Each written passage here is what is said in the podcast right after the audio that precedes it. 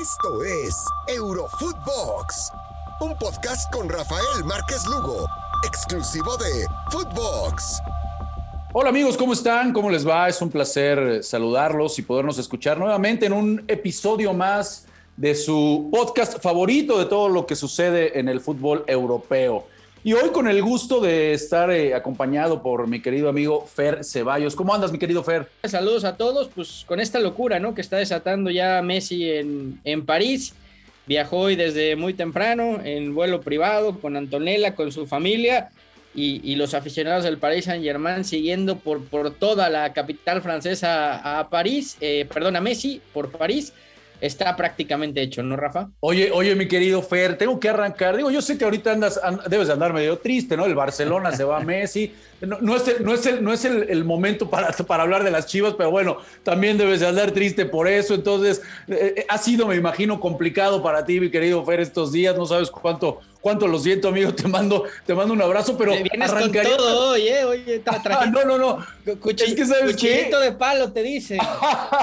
¿Sabes qué arrancaría? Arrancaría con esto. Dime, dime que fuiste de los que se ilusionó ayer en la noche, ah. ¿no? Cuando empezó a circular esta nota de que le habían, le habían este, hecho una, una, otra nueva oferta a Messi, ¿no? Ya después de la despedida. ¿Alguien se la creyó en serio? No, no, no. A ver, Rafa, yo incluso desde que salió el comunicado, antes de que hablara la puerta, yo dije, esto está hecho. O sea, el Barcelona no, no saca un comunicado oficial diciendo que, que, Messi no va a seguir en el equipo si, si la información no fuera eh, completamente confirmada, ¿no? No, no, no. Imagínate un club de la altura del Barça quemándose con, con una información de ese tamaño, ¿no? Muchos decían que, que era para presionar a la liga, para presionar a Tebas. Todavía cuando salió la puerta y habló, muchos seguían pensando lo mismo. Yo, yo desde que el Barça sacó el comunicado sabía que, que esto se había acabado y que Messi, y que Messi se iba del, del Barça. Ahora, Rafa, aquí la pregunta, y, y, creo que es la que nos seguimos haciendo todos, ¿por qué se va? Y, creo que conforme van saliendo los números a la luz, se viene confirmando una información que por lo menos a mí me, me platicaban ayer y, que te la cuento y que se la cuento a todos ustedes. Por favor. Es, es únicamente un tema económico. Eh, Messi dice, acepté rebajarme mi salario al 50%, ¿no? Y entonces todo el mundo dice, bueno, ganaba 50, iba a ganar 25. No, no, no es así. A veces se nos olvida que el contrato de Messi tenía bonus que, su salario llegaba hasta casi 80 millones de euros al año. Messi estaba dispuesto, eso sí, a progratear el pago a, cinco años, ¿no? Que, que fue lo que buscó el Barcelona, decirle a la liga, déjame inscribirlo por dos con la opción de que yo me arregle con él y pagarle a cinco, ¿no? La liga dijo que no, que eso estaba prohibido y, y a partir de ahí era imposible pagarle a Messi ni, siquiera este 50% que hablamos, insisto, con bonus ronda casi los 40 y pico millones. Hoy vemos lo que ficha por el Paris Saint Germain y lo que va a ganar en París. Y creo que esto se confirma, Rafa. Son 37 millones de salario más 13 en bonus. Estamos hablando de 50 millones de euros limpios que va a ganar Lionel Messi en el Paris Saint Germain. Una cantidad que para el Barcelona hoy es imposible de pagar, un club que está, está muy mal económicamente y, lo que a mí me confirmaban, inclusive saliendo Messi de la masa salarial, hoy la tienen al 90% de lo que ingresa el Barcelona, cuando lo normal es que esté en un 65-70%. Fichando a Messi, se les iba hasta un 115, un 120%. Sí, ahí está, ahí está el tema, ¿no? Ahí está el tema precisamente. Era, era prácticamente imposible. Lo que pasa es que con toda la novela que nos han pintado, Fer, eh, bueno, ya dimitió, dimitió Lopus, ¿no? Ya lo señaló López diciendo, Jaume López diciendo que no había hecho todo lo posible para que se quedara Messi. Entonces era evidente, es más, incluso señala, este, mientras no firmas a Messi, todo Cataluña está llorando, tú andas comiéndote una marisca con, con, Florentino. Entonces, todo, todo, todo este tema, eh, yo lo decía ayer, era apenas la punta del iceberg. Realmente habría que ir más, más a fondo para ver qué es lo que termina sucediendo. Y aquí perfectamente lo explicas. Era, era prácticamente imposible, ¿no? Ya con estos datos de 37 millones más 13 millones en variables en dos años, bueno, imposible que, Barcelona pudiera eh, llegar a esos números, por supuesto. Ahora, eh, hay que decirlo, ¿no? Ya con la presentación, ya vimos todo lo que levanta Messi, caray, es, es, es un imán el, tipo. Eh, centenas de, de, parisinos, ya veíamos las imágenes, impresionante. Neymar se manifestó en redes, ¿no? Caray, que, esto llega más de la amistad, ¿no? ¿Qué, hermandad tienen entre estos dos? Termina la Copa América y los vemos este, eh, platicando, riéndose, abrazándose. vemos ahora el recibimiento que le hace Neymar en redes. Caray, pues uno, uno, tendría que pensar que esto ya estaba, ya estaba más que platicado, ¿no? Ya estaba más que, más yo arreglado, soy, ¿no? Yo, soy de los que piensa, Rafa, y, muchos me han matado por eso, pero, pero yo creo que esto estaba arreglado desde hace tiempo. De acuerdo. Y yo, y, yo soy de la idea que, que Laporta, desde antes de asumir, sabía que era misión imposible eh, retener a Messi, que buscó, que trató, que intentó algunas alternativas, sí, pero él, sabía que era, era prácticamente imposible. Y, yo te recuerdo, Rafa, Neymar, cuando juega la Champions contra el Manchester United, dice, voy a jugar con Messi la próxima temporada. Y después Di María, cuando renueva su contrato con el Paris Saint Germain, dice, pues todo va muy bien y Messi va a jugar acá.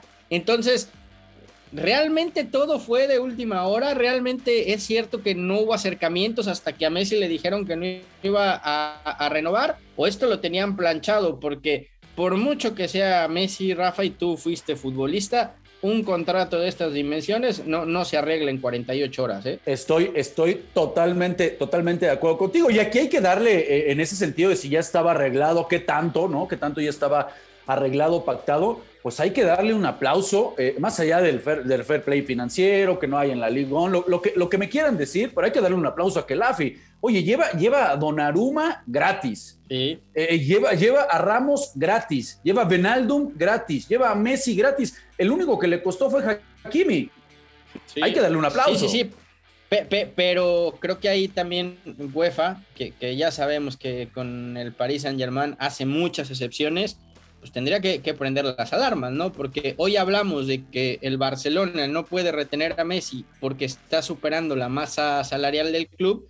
Dime de dónde el Paris Saint Germain factura más en patrocinadores, en entradas, en muchas cosas que, el mismo Barcelona. O sea, ahí es en donde a uno no, no le cuadran las cuentas, ¿no? Después, si usas otro tipo de empresas que también son tuyas para disfrazar de patrocinios ciertos, ciertas entradas que tiene el club, pues bueno, entonces nos tapamos los ojos y, volteamos como que no pasa nada, ¿no? Es, es, ahí en donde ya, ya más adelante en otros podcasts seguramente lo vamos a platicar, Fer, pero es ahí en donde precisamente levantan la mano Barcelona y Madrid con el tema de la Superliga, ¿no? Por supuesto. Claro. Ahora, la llegada de Messi, claro. Eh, hay que recordar que la Liga On tenía problemas de derechos de transmisión, ahí con Media Pro, traía un gran problema. Bueno, con la llegada de Messi hasta eso se les va a terminar saneando, ¿eh? No le va a sobrar quien quiera transmitir ahora la Ligón. Sí, toma otra dimensión, evidentemente, ¿no? Lo, que va a ser el, el Paris Saint-Germain. Y ojo, ¿eh? Y ojo, porque se habla mucho de, que Mbappé podría salir y llegar al Real Madrid y por lo que sabemos, si esto sucede dentro de la planeación del Paris Saint Germain, R7 es llevar a Cristiano Ronaldo, ¿eh? Hijo, bueno. Juntar a Cristiano Ronaldo y a Messi en el Paris Saint Germain, olvídate. ¿eh? No, bueno, ¿qué, ¿qué, van a hacer en ese vestidor? Vaya, vaya, vaya tema que tiene Pochettino, ¿no? Porque ahí, ahí yo creo que más que ser entrenador, hay, hay que ser un gestor nada más ahí de gestionar muy bien el vestidor, ¿no? Con, con tantos egos con tanta figura. Por supuesto que en los, en los nombres uno ve el, Paris Saint Germain con el 11 que pudiera presentar, salvo el tema ahí con el signo de interrogación de lo que mencionas, Mbappé o Cristiano, pero ¿qué, qué, entrenador se puede dar ese deleite, no? ahora, Rafa, y tú fuiste jugador y por eso también te la, te la dejo a ti votando. Fíjate lo complicado que, que es para Mbappé en estos momentos tomar una decisión. Todos sabíamos que no quería renovar con el Paris Saint Germain y que su postura estaba clara de salir e ir a jugar al Real Madrid. Pero hoy, hoy confirmas que vas a ser compañero de Messi. ¿Qué haces? ¿Renuevas con el París para quedarte a jugar con Messi?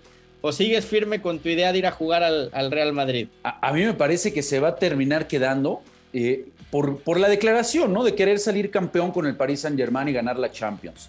Eh, yo no sé ahí qué tanto lo pudiera convencer al Kelafi, que ya, ya se sabe que le ha puesto varias propuestas interesantes, yo creo que va a terminar quedándose y en un año posiblemente lo veamos gratis. en, el Madrid. Hay que esperar porque esto por supuesto todavía nos va a dar, pero me parece que por ahí va a ser, o tú ves, te la devuelvo, tú ves que pudiera realmente salir, que pudiera abandonar en este momento, yo, yo, yo no lo veo. Yo ¿eh? creo que estaba convencido, ¿eh? yo creo que Mbappé estaba convencido de irse al Real Madrid, pero evidentemente cuando sabes que, que viene un tipo como Messi, pues cambia todo, ¿no? ¿Quién no quiere jugar al lado de Messi? Entonces, ahí es en donde creo que también el Paris Saint Germain tiene una herramienta para convencer a Mbappé y decirle, bueno, te querías ir, ya viste lo que estamos haciendo, tú, tú sabrás, ¿no? Si quieres vivir esta experiencia y de la mano de, Messi ganar la Champions o, o irte al, al, Real Madrid. Por eso creo que la, la, decisión hoy para Mbappé está más complicada que nunca.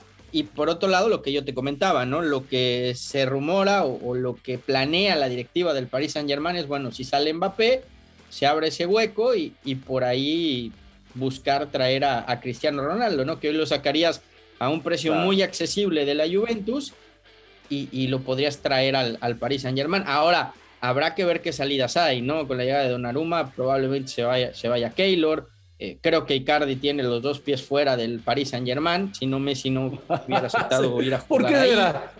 Es una, es una realidad, mi Rafa. ¿Qué será? Ay, ese Icardi, eh, tremendo, cara. Y bueno, los memes, los memes no perdonan con Icardi, ¿eh? Pero bueno. Y, y, y, vamos a ver, ¿no? ¿Qué es lo que pasa? Lo cierto es que, que Messi ya está en París. Eh, mañana están anunciando, Rafa, la, la, rueda de prensa para hacer la presentación oficial. Mm, veremos. ¿Qué número, ¿Qué número te gusta que, que use Messi? No creo que le, le, le, irá a dar el 10 Ney, no creo, ¿no? El 19, el 30, ¿cuál te gusta? Lo, lo, lo, lo, que se, lo que se rumoraba era que, que Neymar le había ofrecido el 10 pero parece que Messi le dijo que no y entonces se habla del 19 o el 30, ¿no? Como las opciones que tendría, que tendría para jugar. Yo no creo que con Messi el Paris Saint Germain va a ganar la Champions. Ah, bueno, mira, te mojaste, te fuiste con todo de plano. ¿No, no crees que este tridente vaya, vaya a, a, a hacer un yo equipo esta de historia, época? Esta, esta historia de los galácticos yo ya la vi y fue un tremendo fracaso. Bueno.